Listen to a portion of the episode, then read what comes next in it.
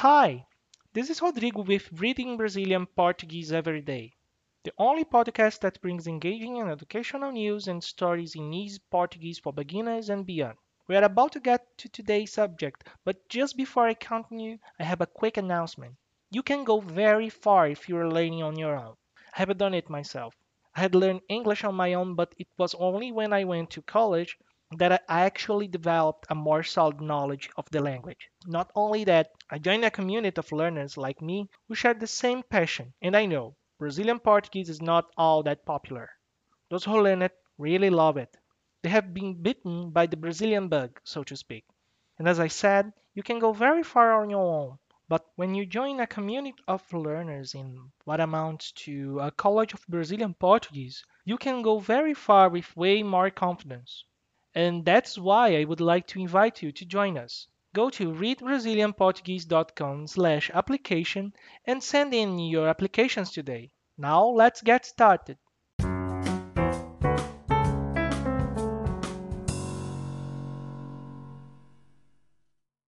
A conta. Estamos com um grande problema. Eu e mais três amigos decidimos ir a um restaurante caro para comemorar nossas férias do trabalho. Comemos e bebemos bastante, mas na hora de pagar a conta. Bom, eles são ótimos amigos. Trabalhamos juntos há seis anos, mas são muito pães duros. Eu não tinha dinheiro.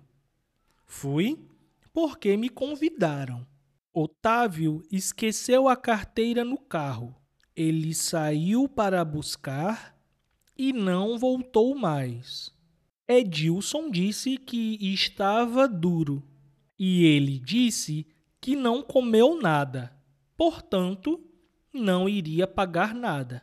E Gustavo estava com dinheiro e tudo mais. Porém, não tinha como pagar a conta inteira sozinho. Para piorar tudo, o garçom está nos encarando e já percebeu que não temos como pagar a conta. Eu não sei o que fazer. O que você faria?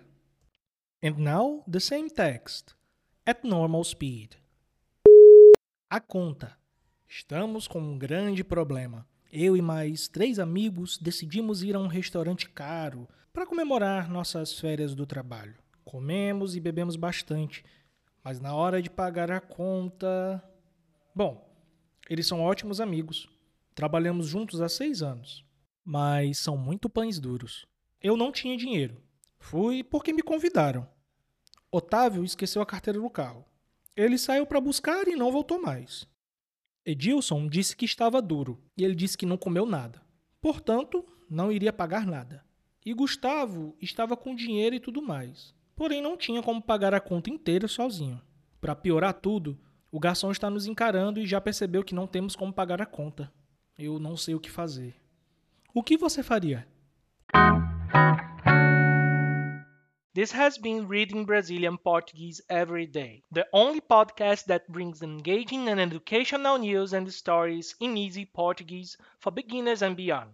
If this episode or any episode has been useful, consider rating us on Apple Podcasts. Of course, if you're an Apple user, thank you.